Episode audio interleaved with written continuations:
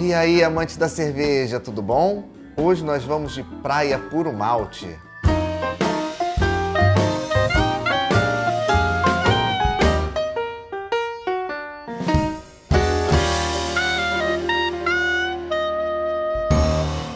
Esse é o mais novo rótulo da cervejaria Praia chegar no mercado. A Praia Puro Malte, que é mais uma premium lager dentro desses tantos outros rótulos puro malte que a gente tem por aí.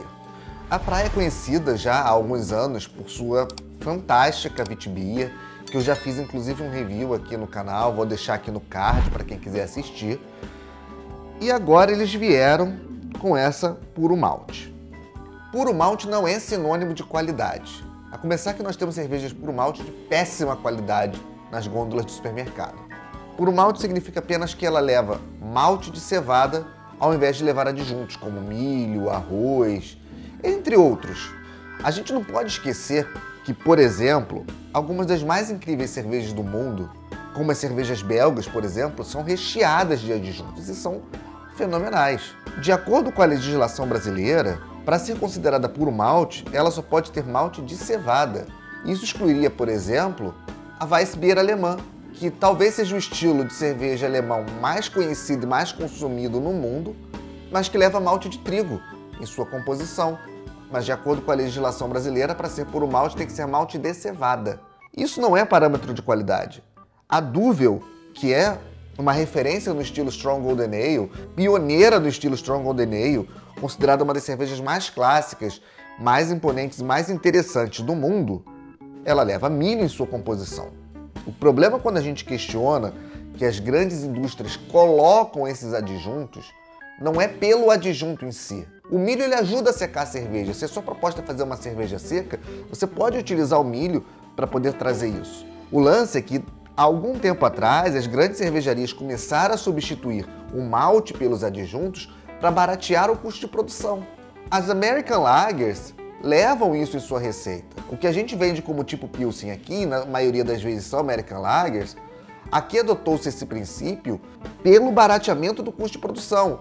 Enquanto na história, as American Lagers surgiram justamente substituindo o, o malte de cevada pelos adjuntos, como arroz e milho, e às vezes até abóbora lá nos Estados Unidos, na escola americana, lá nos primórdios da escola americana, porque esses insumos eram difíceis de chegar nos Estados Unidos. Eles não tinham acesso aos maltes. Então você tem, por exemplo, uma tradicional Budweiser americana que leva arroz em sua fórmula e ela coloca cerveja lager feita desde sempre com arroz. Não tem nada de errado nisso. Ela já me ganhou na honestidade. Aqui nós vendemos tipo Pilsen, utilizando adjuntos para baratear o custo de produção e, consequentemente, reduzindo a qualidade da cerveja. Então, o que a gente tem que ter na cabeça é que o problema não está no adjunto, mas na proposta que ele tem dentro da produção da cerveja. A mesma coisa a gente tem com os puro malte. Ser puro malte não significa que a cerveja seja boa, não significa que ela seja bem feita. Apenas que ela não utiliza adjuntos para substituir o malte. E no caso aqui do Brasil, somente o malte de cevada. Então eu não concordo muito com essa onda desses puro malte se vendendo como uma cerveja altamente premium, porque não necessariamente é. A praia já conquistou a galera do artesanal, já conquistou a galera do mercado com a sua Vitbeer, que é realmente incrível. Ela é maravilhosa. Essa é nova, Vai ser minha primeira experiência provando essa cerveja. Tô muito curioso. Vamos pro copo.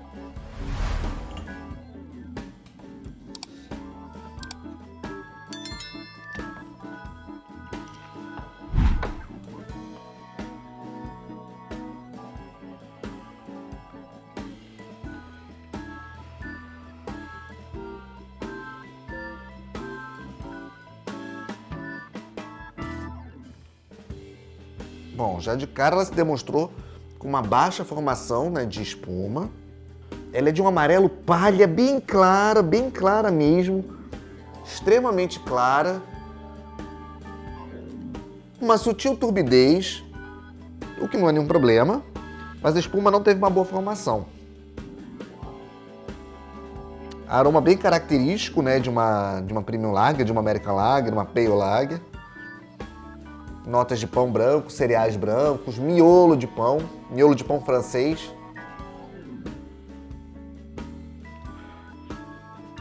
Um pouco de fermento de pão. A espuma baixou bem, dá uma leve capa já se transformando num anel.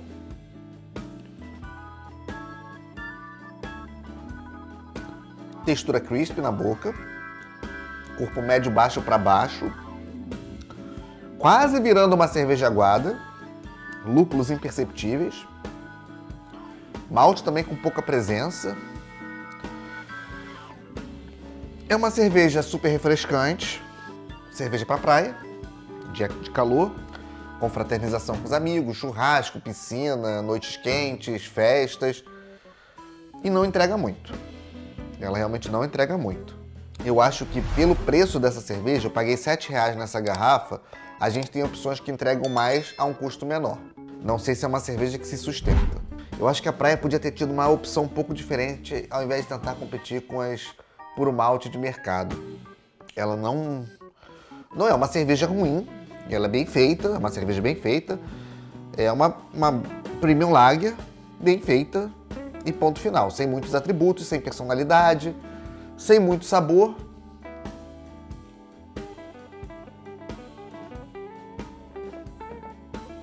E o fato dela não ser uma cerveja ruim, ser bem feita, e isso obviamente é um mérito, num mercado tão gigante quanto o nosso, com mais de 1.600 cervejarias no Brasil, não, também não coloca ela como uma artesanal que mereça tantos holofotes como a Praia Vitibia.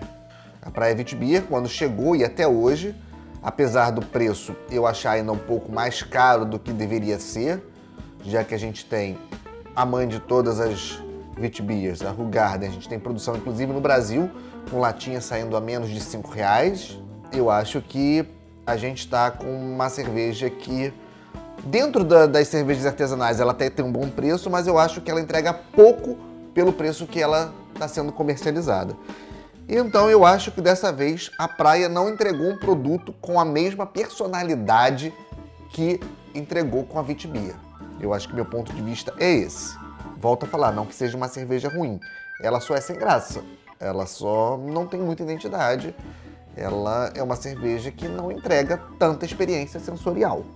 Eu esperava mais de uma cerveja que chegou no mercado com um rótulo realmente muito bom. A verdade é que é, eu criei expectativas em cima da marca Praia e dessa vez essas expectativas não foram atingidas. Saúde!